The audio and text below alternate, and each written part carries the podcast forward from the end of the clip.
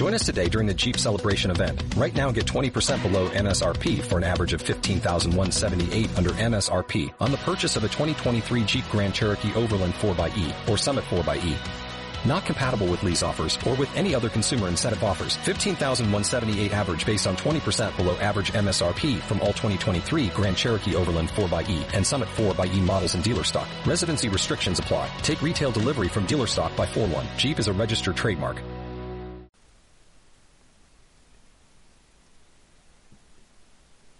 Vamos a hablar en este audio del azúcar y lo vamos a hacer desde una perspectiva que no es habitual, porque ahora se habla mucho referente a los hidratos de carbono simples, es decir, los azúcares, se comenta la gran importancia que tienen pues en, los padecimientos graves que tenemos actualmente, por ejemplo, la diabetes 2, debido a un, generalmente a una resistencia a la insulina provocada por el el sobrepeso, la falta de actividad física y las dietas ricas en este tipo de carbohidratos simples que provocan una eh, glucosa constante, alta, que genera esa resistencia a la insulina. Nosotros tenemos la, la eh, necesidad, la obligación eh, de mantener un nivel de glucosa continuo, eh, constante en sangre, no sobrepasarlo, porque la glucosa es un elemento eh, que si se eh, eleva provoca problemas generales en todo el organismo. Es complejo, complicado el, explicar por qué, pero todo, todo el organismo se afecta cuando hay una glucosa elevada en sangre de forma constante. Esto es lo habitual cuando se ve a los enfermos por problemas de producción de insulina, es decir, lo que se llaman diabetes tipo 1. Bien, eh, de manera que se relaciona el azúcar con la diabetes 2, se relaciona el azúcar con la obesidad, pues son calorías, y además entran dentro de lo que se llama eh, comúnmente calorías vacías, es decir, exentas de otros nutrientes, que lo único que aportan es ese exceso que hace que eh, cuando no se quema, cuando no se trabaja suficientemente, cuando no se hace energía, no se hace ejercicio de forma continuada, de una cierta intensidad, se provoque ese exceso eh, continuo, constante de, de, ingreso energético frente a gasto y hace que eso degenere en un sobrepeso, una obesidad a largo plazo.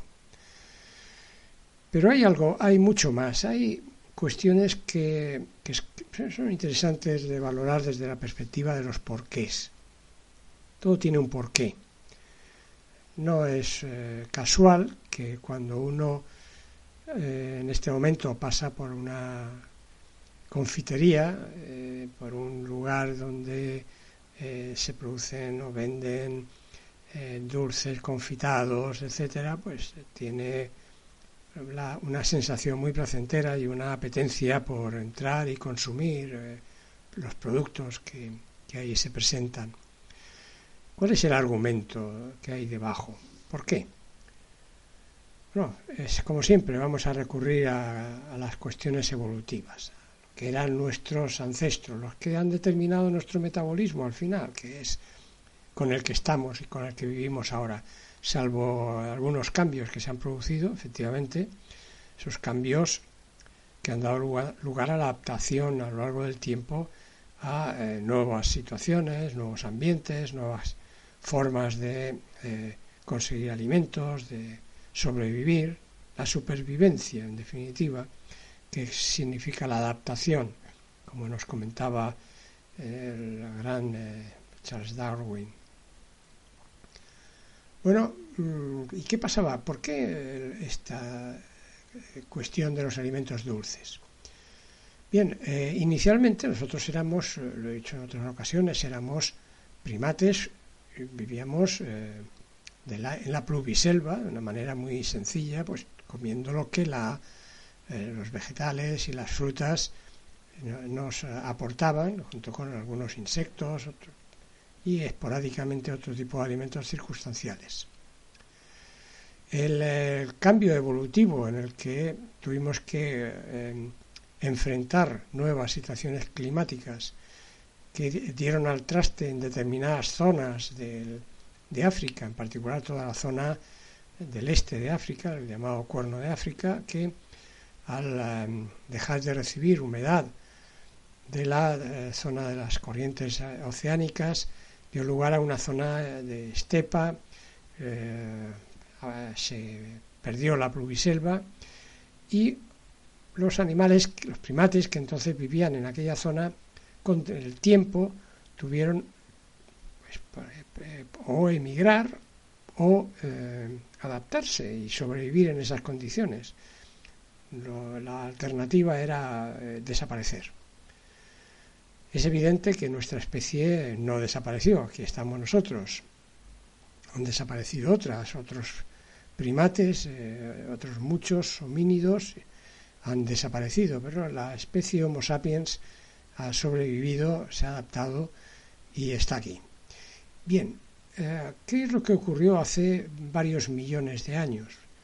Pues que mm, ante la eh, desaparición de esa pluviselva, tuvimos que hacernos carroñeros, es decir, tuvimos que desarrollar eh, la posibilidad de eh, ingerir alimentos no habituales, muy eh, ricos en, nutrientes, que, que necesitaban menos capacidad de digestión, por lo tanto produjo cambios en nuestro metabolismo, en nuestro sistema digestivo, que nos dieron más capacidad de adaptación, pero que había que tomar y bueno, hay que pensar en, que algo debía cambiar en nuestra manera de entender la supervivencia cuando pasabas de comer frutas a encontrarte con un trozo de cadáver en el suelo. Eh, había que em, desarrollar em, sistemas para que lo que tenían esos animales, esas proteínas, generaran sistemas placenteros que hicieran que eh, nos interesara el, comer, aparte de lo que era puramente el hambre por la supervivencia. Eso lo produjo un aminoácido que, tienen las carnes, los pescados, que es el triptófano, que, da, eh, tiene, que es un eh, precursor de un neurotransmisor muy importante en el organismo, que es la serotonina. Ese triptófano que tiene, es, es de los pocos eh, eh, aminoácidos que pasan una barrera que hay a nivel del cerebro, se llama la barrera hematoencefálica, que nos eh, evita tomar contacto directo con cualquier tipo de producto que apareciera en sangre por una digestión, una absorción precipitada de algún tipo de producto o alimento y que pudiera dañar al, al sistema más importante de nuestro organismo, que es el cerebro. Bueno, esa forma de evitar, eh, a través de una barrera, impedir que eh, cualquier tipo de químico pase a, nuestro sistema nervioso central, el triptófano la sortea, es uno de las pocas eh, de los pocos aminoácidos que lo hacen.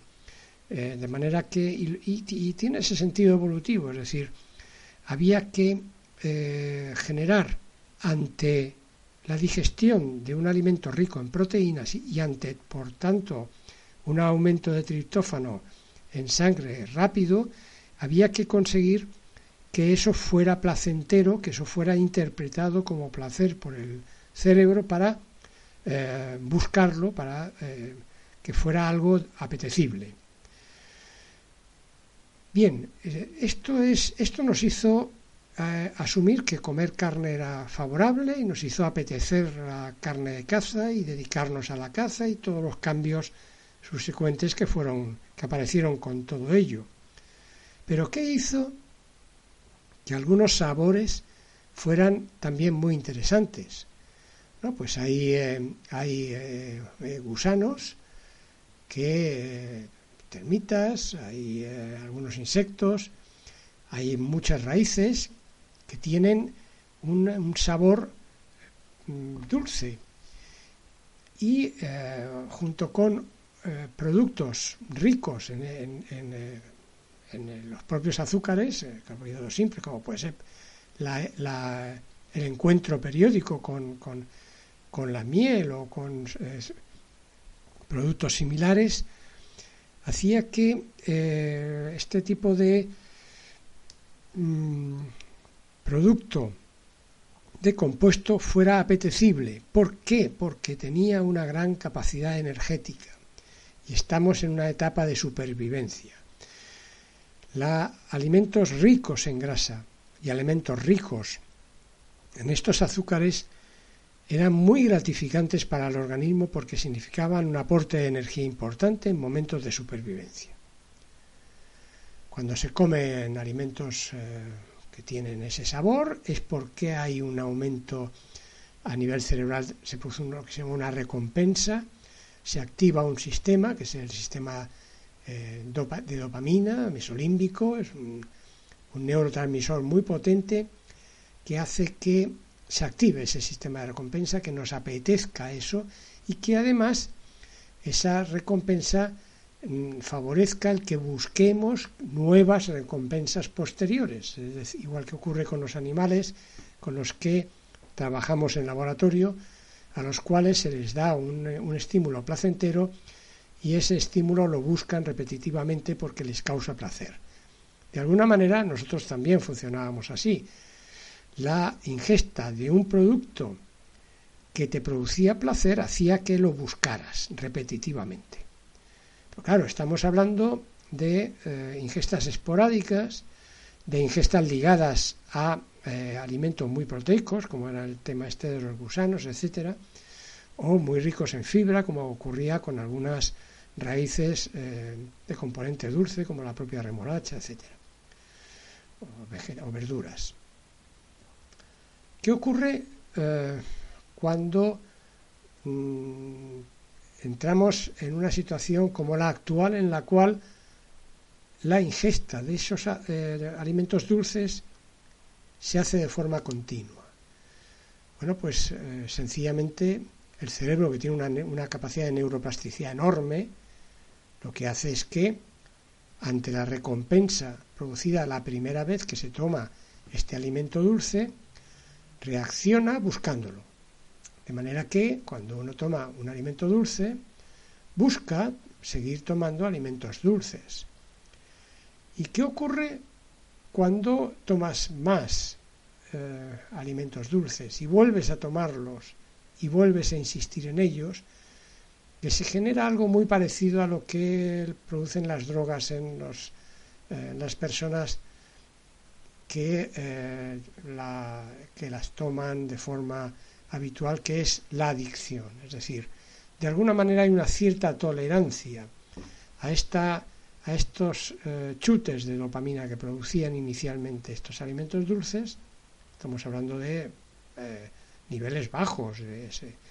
No, hablo de un chute de dopamina brutal, hablo de una sensación placentera. Esa sensación placentera, cuando tomas el dulce de forma reiterada, un día y otro día, eh, pues se va haciendo una cierta tolerancia y, vas necesitando niveles mayores para que te provoquen la sensación placentera que ya vas buscando. Ah, esto es lo que ocurre cuando uno toma eh, un tipo de, de, alimentos ricos en grasas y en carbohidratos simples.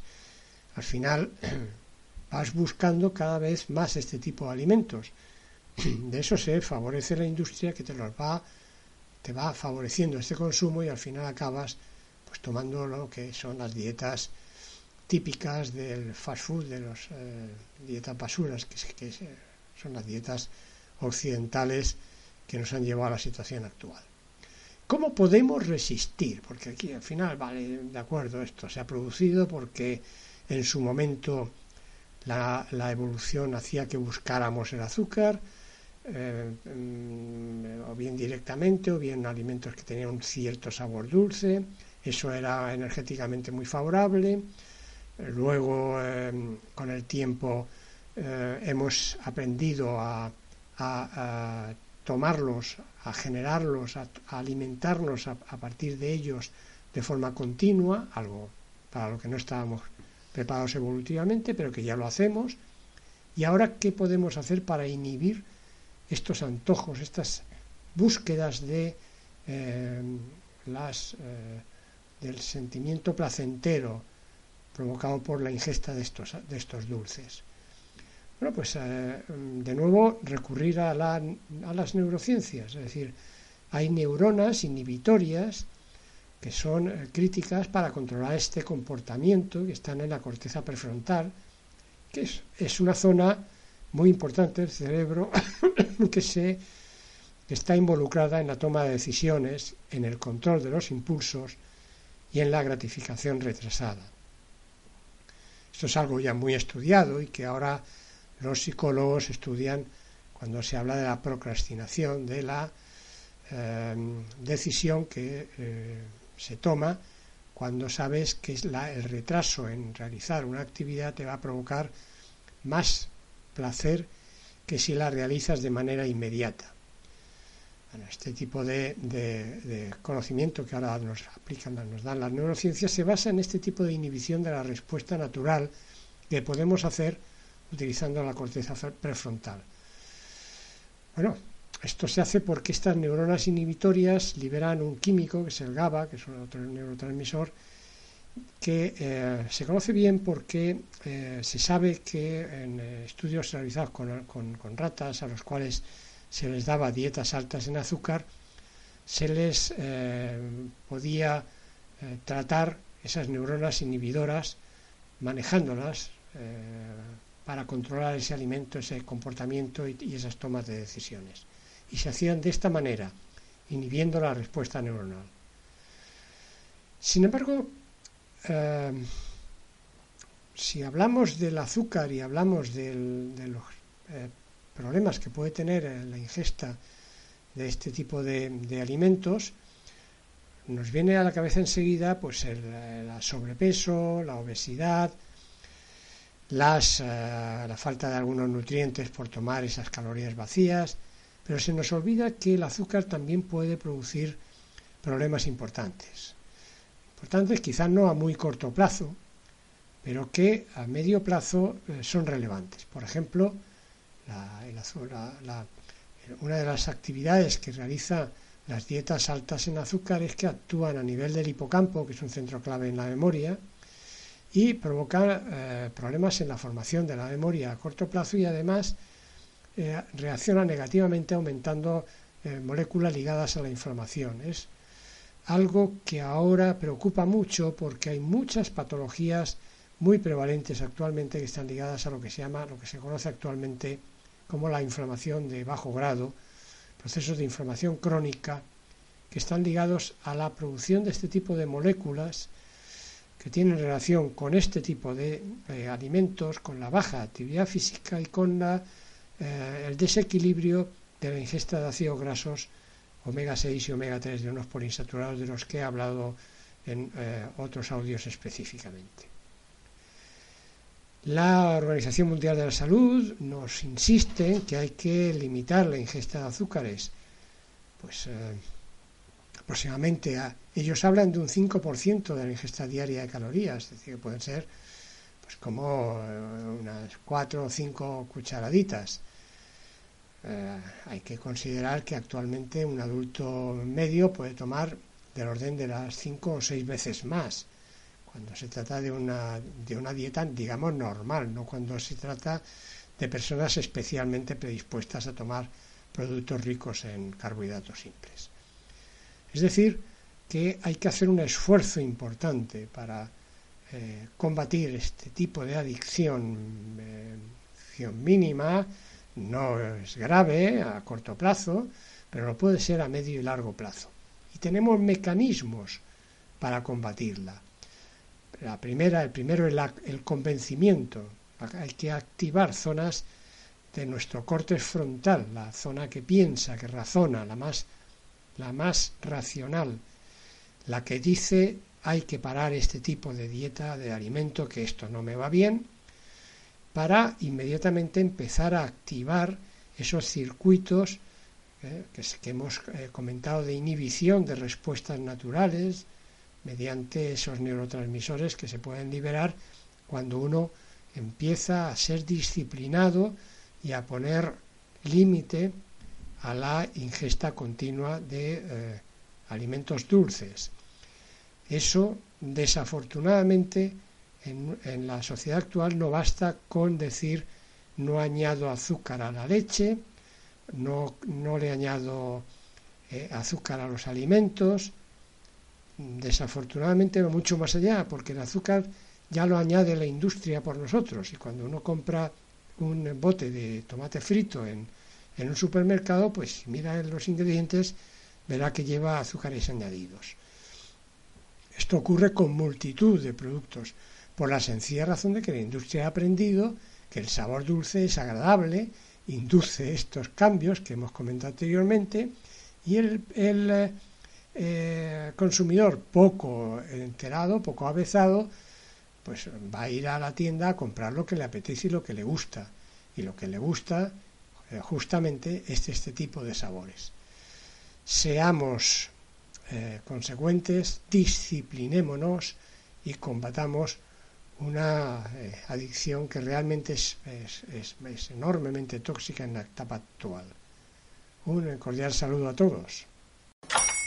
Hola, buenos días, mi pana. Buenos días, bienvenido a Sherwin Williams. ¡Ey! ¿Qué onda, compadre? ¿Qué onda? Ya tengo lista la pintura que ordenaste en el ProPlus app. Con más de 6.000 representantes en nuestras tiendas listos para atenderte en tu idioma y beneficios para contratistas que encontrarás en aliadopro.com. En Sherwin Williams somos el aliado del PRO.